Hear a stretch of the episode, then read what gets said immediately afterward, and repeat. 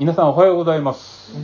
えーね、元気なお顔を見れて本当に嬉しく思います。ね、今あのこういう時代ですから、明日何かわかるか起こるかわからない時代になってますのでね、本当に、えー皆さんが元気で、私も元気ですけれども、こうしてお会いできることを嬉しく思います。ね、世界はまあ混乱の中にありますね。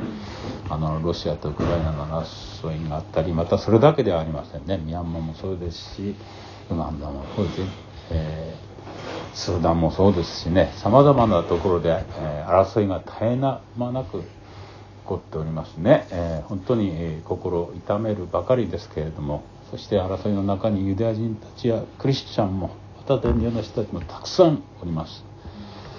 えー本当にそういう人たちが苦しまずに神が守ってくださるようにって毎日祈っておりますけれども本当にそう祈らずを得ないような状況になってきております。本当に私たちの愚かさがね、えーこんな世界にしてしてしまっているということでしょうか。しかし争いはもう最初の人が罪を犯してその瞬間からもう始まっております。あの聖書を見てもですね争いの歴史ですね、えー命名が自分の目にかなうことをして争ってそして「俺だお前だ」ねと言って多く少しでも自分が多く多く手に入れようとするそういう世界がね今繰り広げられております。本当にあの私たちもいよいよあのこういう争いがですねますますひどくなっていく激しくなっていくというところに来てますので、えー本当にそのことを覚えながらね過ごしまた祈っていかなきゃならないなと思います。4月はね新しいちょっとマスクが外していいですね。あの息苦しいですねやっぱり。お話をするとですね、えー4月はね、新しい旅立ちの季節ですね、えー卒業入学就職というね、えー季節でもあります。またですね、えー仕事を辞めて退職して新しい人生に踏み出すというねそういう時期でありますね、えーまあ心ね、えーワクワクする時期でもあるのかもしれませんけれどもまたそれと同時にですね新しい旅立ちですから一つの不安を抱えながらですね、え学校にあるいは職場にというふうにね行く時期でありますね、えー不安を覚えるそういうことも確かにあります。どんなあ世界が広がってんだろう。どんな学校でどんな学校なんだろう。どんな職場なんだろう。どんな人がいるんだろう。ということでですね、えーそういう不安もあるでしょう。またあどんな素晴らしいことが待ってんだろうというねそういうワクワク感もあるのかもしれませんけれども、えーぜひですね私たちはあのそういう不安とワクワク感が混雑した旅立ちをするわけですけれども、えー何を目当てにしたらいいでしょうかって言ったらやはり死を前に御言葉というねこれを目安にですね進めばあ間違いはないと思いますのでね、えーいろんな言葉が雑多にあります世の中には。その雑多な言葉の見てるとですね心が落ち着かなくなります。ぜひあの死を前にイエス様を前に御言葉を握りしめてということこの原則をですね、えー頼りにですね、えー進んでいってもらえればなと思います、えー今日はですね、えーあなたはあなたの祭壇はということで先ほど読んでいただいたところからお話をしていきたいと思いますけれども、えー祭壇ってねいろんな見たことありますよね皆さんね、えーお葬式に行っても祭壇がありますね。いろんなとこにいる祭壇自分の家にもある。とも言いますね、えー仏壇なんていうのもある。祭壇なんですね。ね、えーすごい仏壇もあればですね。最近はあのね、小さくなってきてるのもありますしですね、えー大きい古いお家にいるとですねものすごい祭壇もありますね。これはすごいなって言ってですね、えーどのぐらいお値段出してたんだろうなんて私なんて思っちゃうんです。すごい祭壇もありますね、えー、祭壇っていうのは何でしょうかね、えー、競技の場所って聖書では書いてますけどね、えー、生贄の動物や動物をねほふるために築いた壇です。ね。生贄の動物をほふるために築いた壇です。ね。えー24節に書いてるでしょ。私のために土の祭壇を作りその上で羊と牛をあなた方の全焼の生贄とし和解の生贄をして捧げなければならない、ね、こういうふうにですね生贄を捧げるために築いた壇ということでしょうか。ね、まあ、そういう意味からですね儀式や捧げ物や香をして香を焚くための祭壇を意味するようになってきてますけれども、えー、ね、その祭壇を一番最初に築いたのは創世記でノアですね。洪水の後ですね、えー、祭壇を築いて、えー、動物を捧げた、ねえー、書いてありますけれども、まあ、有名なとこではですねアブラハムがイサクを捧げるとこです。ね、あれも特に皆さん知らないわけがないとこだと思いますけど一作を捧げるために築いたのも祭壇そこに築いたという場所が出てきます、えー、そこであの神様はモーセにですねその生贄を捧げるための祭壇の作り方を教えたんです。こうしなさいよって教えたんです。ねその祭壇というのは土の祭壇を作りなさいということです。そして、えー、石の祭壇を作るなら切り石で築いてはならない。自然の石で作って祭壇を築いてくださいよっていうことですね、えー、こういうふうに、えー、モーセに教えられたんです。ね。今も話してましたけど祭壇ったらすごいでしょ皆さん。ものすごく大きくて飾り立てて金銀ギラギラ。ね。えー、というような祭壇が私たちが目にする祭壇です。ね。そんなあの土のだとか石の祭壇なんて見たことないですね。石で作ってあってもピカピカに磨いたね。そんなようなものを使って作ってますけれども、えー、ね他の宗教私たちが考えるものでは全くこれとは別にですね、えー、作ってある祭壇を見ることがいますね、えー、そしてあのその上でですね、えー、金銀の神々をなる。作ってはならない。あなた方自身のために金の神々を作ってはならないってね23節に書いてます。ね。金とか銀というのは大切なもんですね。私たちはもうねこういうものを見たら心躍りますよね。何とかしてこういうものを手に入れたいとかね。これで何かを作ってみたいとかって思うもんです。ね、えー、私たちはこういうものを大切にしてるんです。ダイヤやモンドも宝石もそうでしょうか。ね価値あるものとしてきてます。今もそうですね、えー、戦争になったらですね、えー、金を金が高くなるんです。ないでしょうか。紙幣なんて何の価値もないからです。ね。今ルーブルが暴落したとか何とか言ってますけどね。そんなようなもんでですね金はね価値がその時に暴落することはない。金の価値がしっかりしているから。それをみんな求めてですね今だから金の値段が高くなっているということでしょうか。戦争あったら金を買い占めてたんですみんな。ユダヤ人たちも買い占めてたんですね。神は何の価値もないというのを知ってるからです。ね、えー。金銀が価値あるものとされてきた。ね。だがしかしですねこういうもので作りたがるんですみんなね。こういうものを大切だと思うんです。ヨハネによる福音書は何て書いてるでしょうか？神は霊ですって書いてるんです。神は霊ですから神を礼拝する者は霊と誠によって礼拝しなければなりませんって書いてる。だからこう書いてるんです。あなたは私と並べて銀の神々を作ってはならない。またあなた自身のために金の神々を作ってはならないって言ってるんです。わかるでしょ？神は霊ですから。こんな神ものと並べて作るなんていうのはとんでもないことなんです。そしてそれらのものを祭壇に安置してはダメですよ。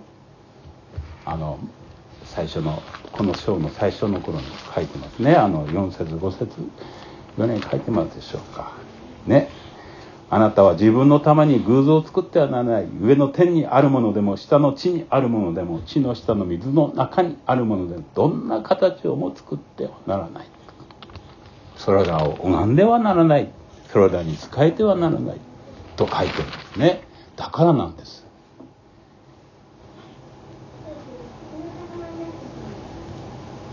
霊である神を何になぞらえて作るんですか？何をしてるんですかっていうそんなものに作ってそれに仕えて何をするんですかということです。だからこうやって命じてるんですね、えー、祭壇を作る時にはね石や土や石を用いてなさいよ。切りして気づいてはなりゃないよってだから命じてるんです。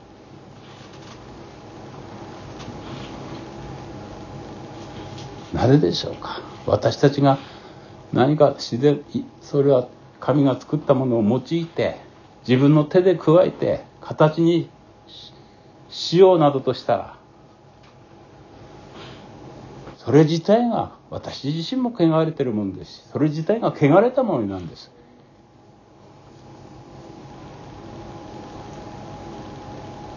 霊なる神を汚すことになるんです。だからそういうことをしてはダメですよ。ということでしょうか。祭壇はその上で生贄を捧げるためのもの。牛や羊などを捧げる場所ですね。レビキトに書いてます。ね。羊を牛をほふるって捧げたんです。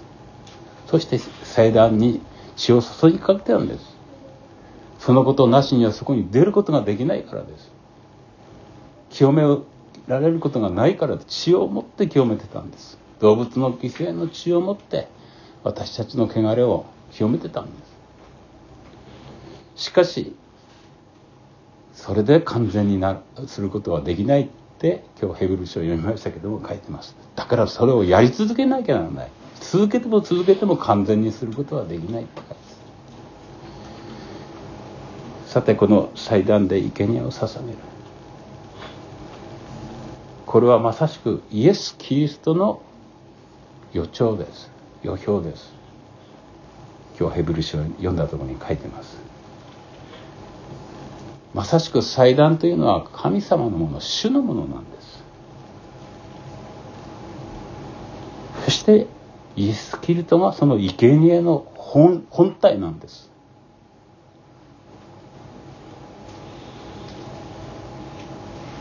イエス様はどういうとこでほふられたでしょうか？イエス様の十字架が建てられたところはゴロドゴダの丘と言われてます。ゴツゴツとした岩でしょう。石があったとこでしょう。何の飾りもないとこでしょう。そこにイエス様が十字架にかけられた。ほふられた。勝手に手を加えちゃいけないんです。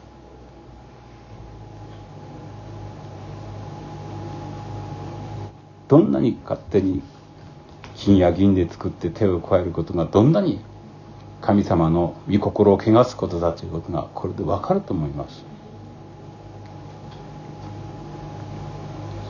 26節にあなた方あなたは階段で私の祭壇に登ってはならない。あなたの裸がその上に現れてはならないからでねえー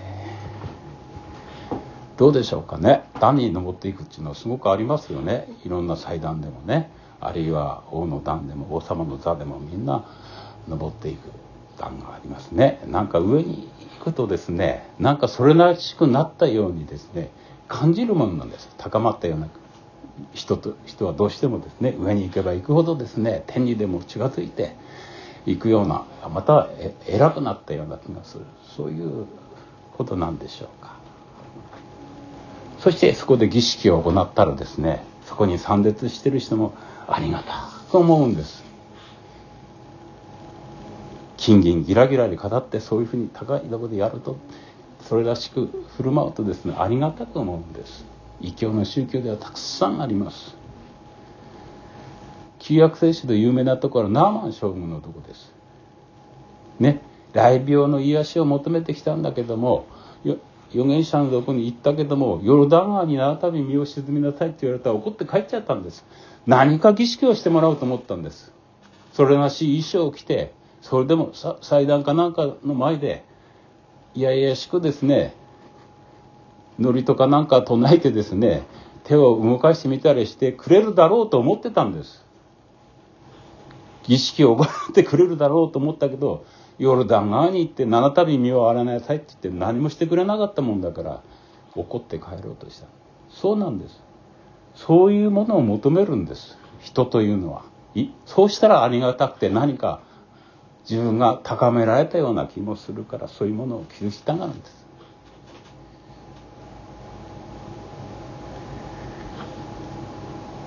そういうところには何があるでしょうか。人間のそういう卑しい心が現れるんです。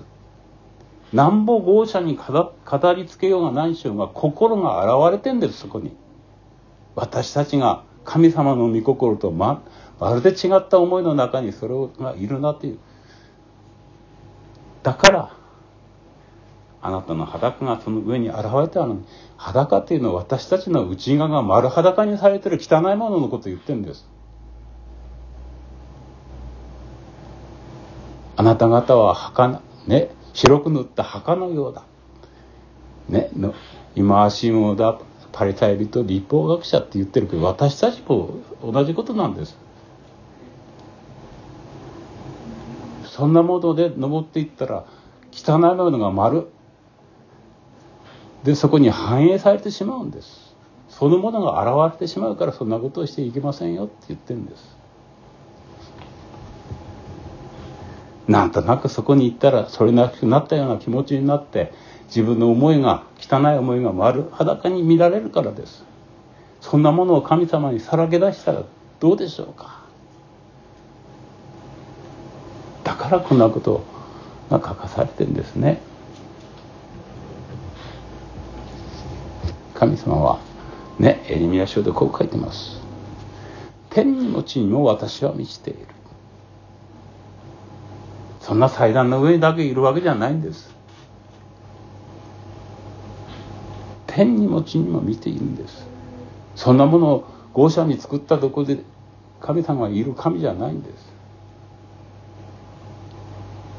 そして私たちはですね、えー、どうでしょうか。クリスチャンと呼ばれてるもんです。ねイエス様の十字架の贖いによってその血によって清められて聖なるものとされたんです。神の子供とされたんです。ね？ガラテヤ書でイエス様を来ているって言われてるんです。神のことされた。清められたものってどんな状況でも。どこにいようと自由に神様とお話ができるんです。神様の前に出ることができる。そういう存在にされたんです。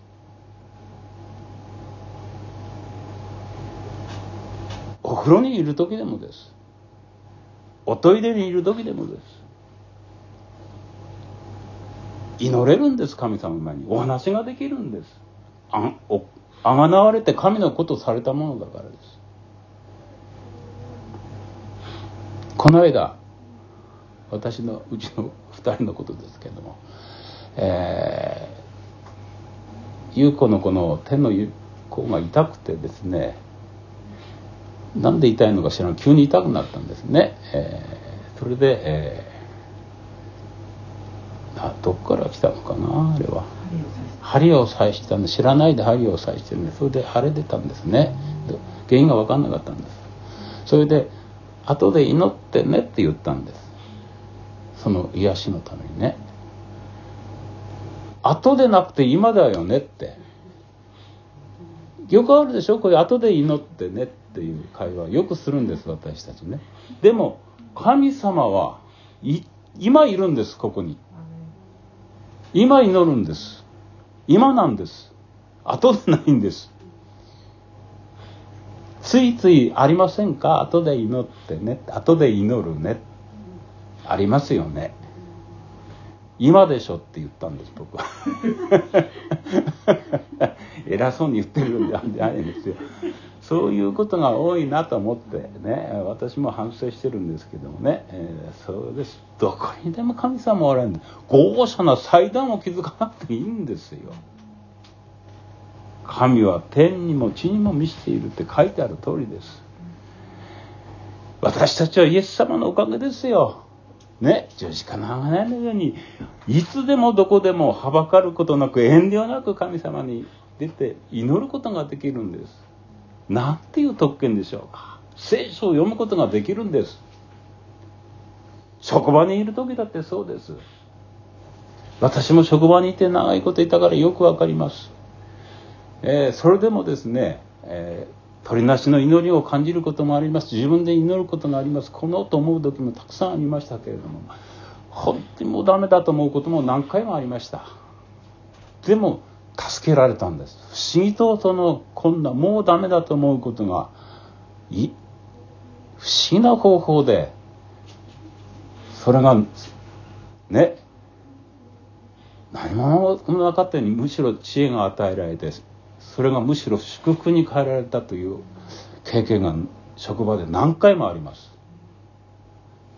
きっとこれは神様がそうして取りなしてくれた方がいるし私も自身もそのことを祈った。そしてそれが不思議な方法で思わぬ解決があった。思わぬ助けがあったという経験を何回もしております、えーこれからね旅立ちであの職場に行く人も学校に行く人進学する人もいるけど是非そういうね、えー、困難があると思います。そういうことをですね神様に信頼してね祈ってみてください。神様に話してみてください。きっと経験できます。体験できますから。遠慮なくいつだって神様に祈ることができるお話がすることができるんです。そして御言葉が与えられて何が正しいかどの言葉が正しいかわからない世の中なんです。命名が今勝手なことを言ってんです。ネットなんてさか勝手なことを言ってるどれが正しいかわからないフェイクニュースなんていう言葉が氾濫するようになってきました。ね。もうちょっと前だらあんまりフェイクニュースなんていう言葉はなかったですよ。あったのかもしれないけどもそういうものはでも今ほどフェイクニュースだフェイクニュースだ気をつけなさいなんていう言葉が氾濫する時代でもなかったんです。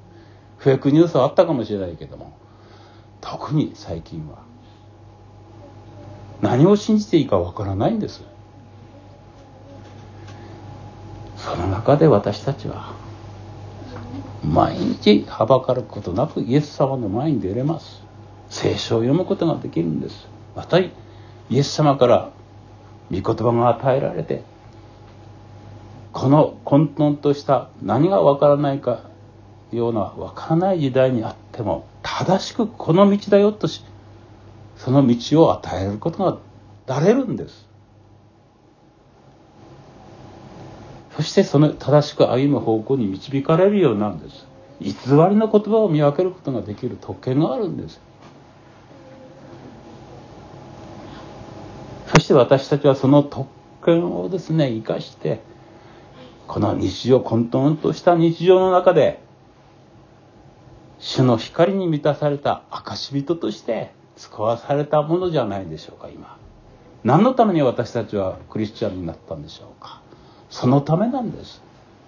私たちは何を聖書に書いています。言葉ではなくて身を見たら分かる。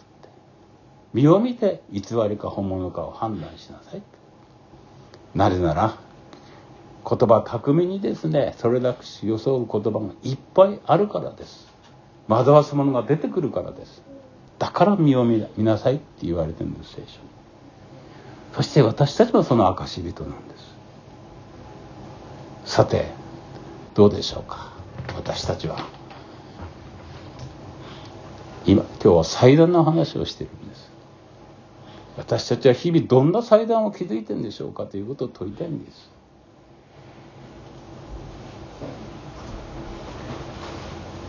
世に満ちている今言ったような富や権力や偽りの言葉やなんかを持ってそれを用いてお自分の考えで思いの思い思い思い祭壇を築いているんじゃないでしょうか。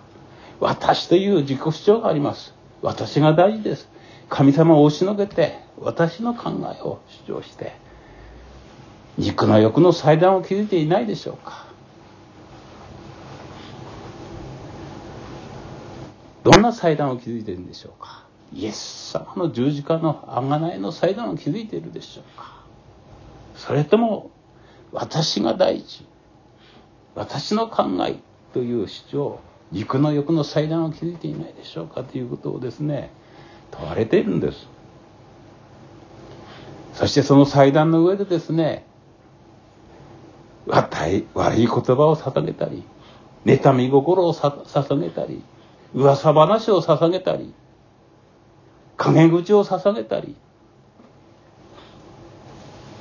不従順という思いを捧げたりしたりしてはいないでしょうか。今何というこういうことが世の中に満ちているだけでなくて教会に満ちていないでしょうか。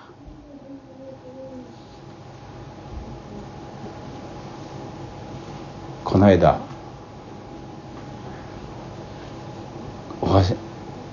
お話をした人がいますけれど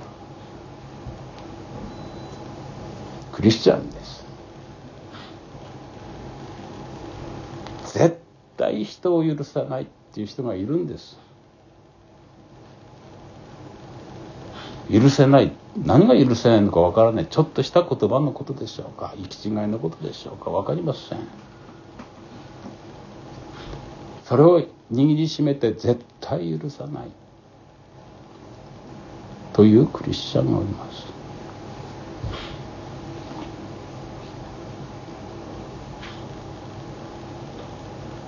亡くなった人でもそうですね。ついに許さない心のまま死亡くなっていく。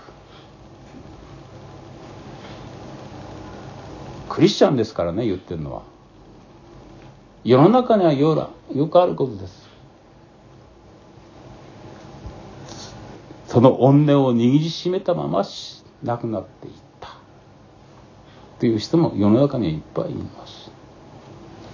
そしてそれの残された方もその亡くなってしたといつまでも恨み続けて人生をさ自分の人生をそれにとらわれて苛まれて暗い人生を送っているっていう人もいます。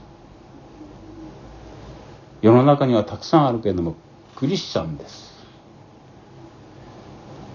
こういう生贄を捧げている人がいっぱいいるんじゃないでしょうか。いるんではないでしょうかではありません。教会に満ちてると言いたいんです私は。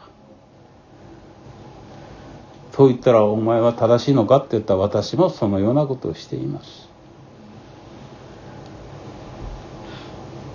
ガラテヤ書を読むといっぱい書いてますね。ごご章分かりやすいですよ。ガラテヤ具体的に書いてますからね。私たち違うっていうことね。読んでみましょうか。今日読んだとこですね。2人で聖書読んだら。ねいっぱい書いてるんですもう。これが私たちの心に満ち溢れて現れてくるとね許さない心になってしまうんです。ね。えー、肉の祭壇を肉の欲の祭壇を築いて築いていないかというのはまさしくこのことなんです五章の19節から読んでみましょうか肉の行いは明白であって次のようなものです。不貧困、汚れ、公職、偶像礼拝、魔術、敵意、争い、そねみ、憤り、投下心、分裂、分派。嫌になってきますね。妬み、酩酊、遊興、そういった類のものです。まさしく肉の思いから出てくる様々な現れです。こんなものを祭壇の上に注ぐ祭壇を作って噂話や妬みやそねみや陰口の祭壇を築いてない捧げ物してないでしょうかということを問いたいんです。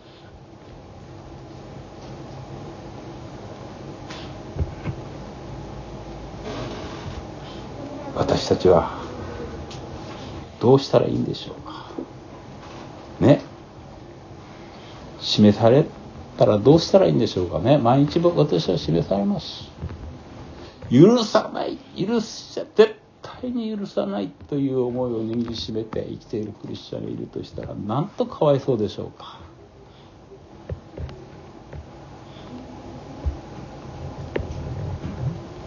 言い訳がましいことを言うんでしょうか。その時に示されたら神様に。いやあの人が悪いから。あの人がこうだから。だから私はしない。そうするんだって神様に言うんでしょうか。僕はサウロとダビデオのことを言う。サウルもそのことを示されたんです。サウル王は。アマレクというものは整絶しなさいって言ったけども整絶しなかったんです。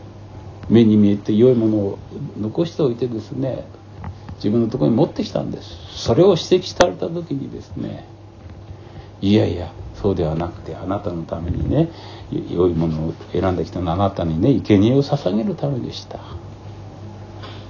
だから私は良いものを残しておいたんです。神様はそんなこと言ってないんです。全て整絶しなさいっていう神の命令に背いたけどもそういう言い訳をしたんです。そのおかげで彼の老いはね他のダビデの方に移っていったんです。ダビデはどうだったでしょうか。ダビデもとんでもないことをしてしまったんです。ね。え会員の罪を隠すために部下の妻と会員を犯してそれを隠すために子供ができてしまった。どうしよう。それを隠すためにですねうまいことしようとしたんだけど忠実な部下だったもんだから、ね、戦地から帰ってきてほら妻のとこに行きなさいって言ったけどみんな私のねあの上司も同僚もみんな戦地にいて野営してるのに私だけが妻のとこに行けますかって言って行かなかったんです。目論見みが晴れたもんだから外れたもんだからダビデ王はその忠実な兵隊を一番危ないところに送って殺すように将軍に命じて殺してしまうんです。こんなすごいことをしたんです。それを指摘された時にですねナタンという預言者に指摘された時にですねダビデの権力を持ったらその預言者を殺すことだってできたよね。殺された預言者もたくさんいますから。しかし私は罪を犯したってすぐに認めて本当に私は罪を犯したって悔い改めた。そこでその罪を神様は見過ごしてくださったということでしょうか。この2つの道が私たちにはいつもあるんですね。私たちはどんな祭壇を築くんでしょうか。どんな生贄を捧げるんでしょうか。いつもこういう戦いをしてるんです。きれい事で済まないからです。牧師だからって言って何もしてないか罪を犯さないわけはないんです。毎日失敗してるはずです牧師も。ただ私は若い時ですね勘違いしてたんですけれどもね牧師という人は絶対そんなことはないと思ってたんです。いやそう思われるのはいいんですよ。いいですよね。そういう存在であるべきだったらいいんですけども。そうではないというのが分かったんです後で。ね。幻滅したでしょうか。そうじゃないんです。安心したんです私も。なぜならああ牧師と言われる人も私と同じなんだというのが分かって安心した覚えがあります。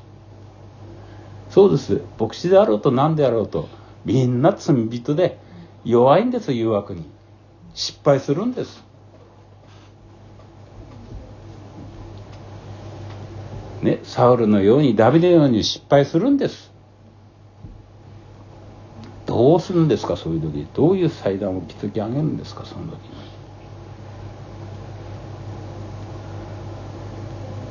にイエス様の十字架を見上げるんですその時に。御霊によって。そこで捧げられるのは何でしょうか？イエス様の十字架を見上げて祭壇を築き直すんですそこで。それしかないんです私たちの祭壇は。ゴルドダの丘しかないんです私たちの祭壇は。ゴスゴスとして岩しかないんです。その祭壇を見上げてですね何を捧げるんでしょうか。そこを見た時捧げられるものはもう一つしかないんです。イダヤ書に書かれてます。読んでみましょうか。イザヤ書57章。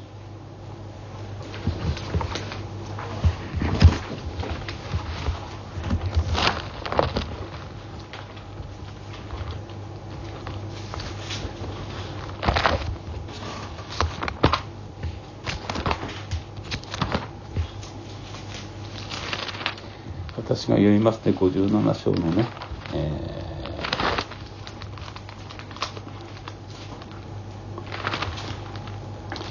15節読みますね。意図高く崇められ、永遠の住まいに住み、その名を生と唱えられた方、唱えられる方がこう仰せられる。私は高く聖なるところに住み、そうです。心砕かれてへりくだったととも、人と共に住む。へりくだった人の霊を生かし、汚れ砕かれた人の心を生かすためである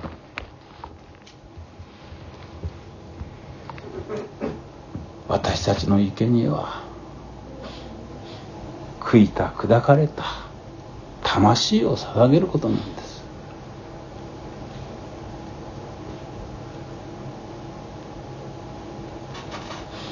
これが神が喜ばれる一番の生贄なんです。なぜでしょうか？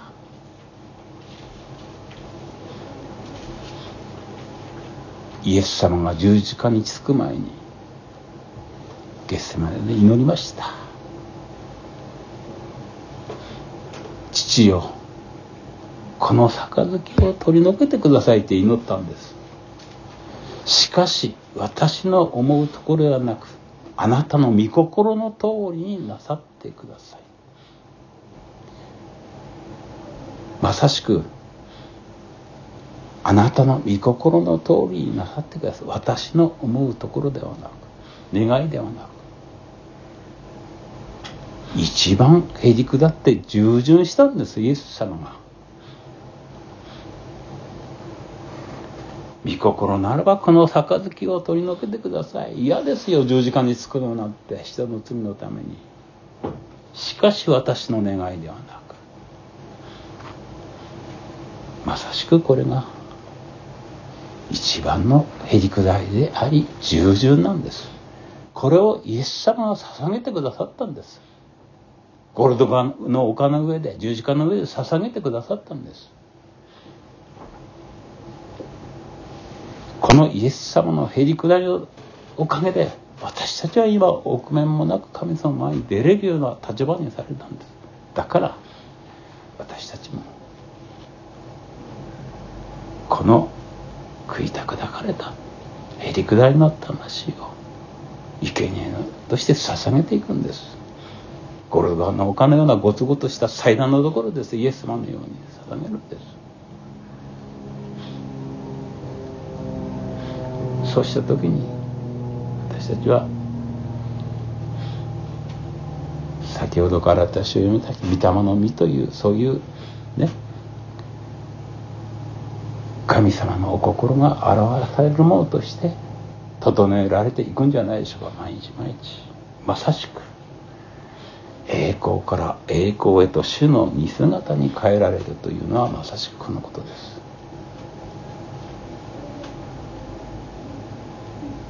敗するでしょう。うっかり噂話をすることもあるでしょう。勘口を聞く。そういうこともあるでしょう。許せないとも捉えることもあるでしょう。しかしその日の労苦はその日のうちに収めれれば一番いいんです。長く続けないで。あくまでもそうでなくて握りしめて許さない心で死んでいくでしょうか。手に行くんでしょうか。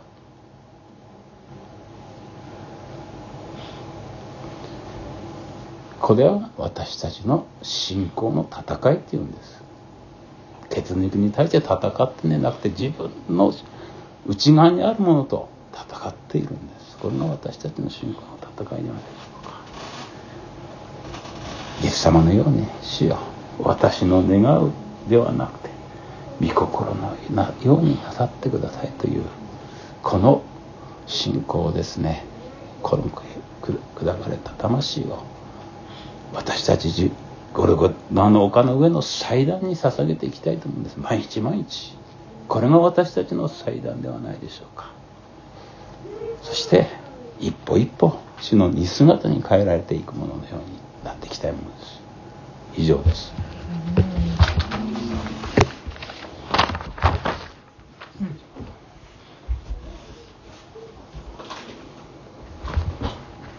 ありがとうございました。えー、今日はね、ちょっと、あの、私も、大さんのメッセージを聞きながら、あまあ、思うところがあってね、あの、考えてたんですが、えー、まあ、ガラテヤ書もね、あの、開いてくださったり、イザヤ書も開いてくださったりした中で、えー、なんて言うんでしょうかね、うん。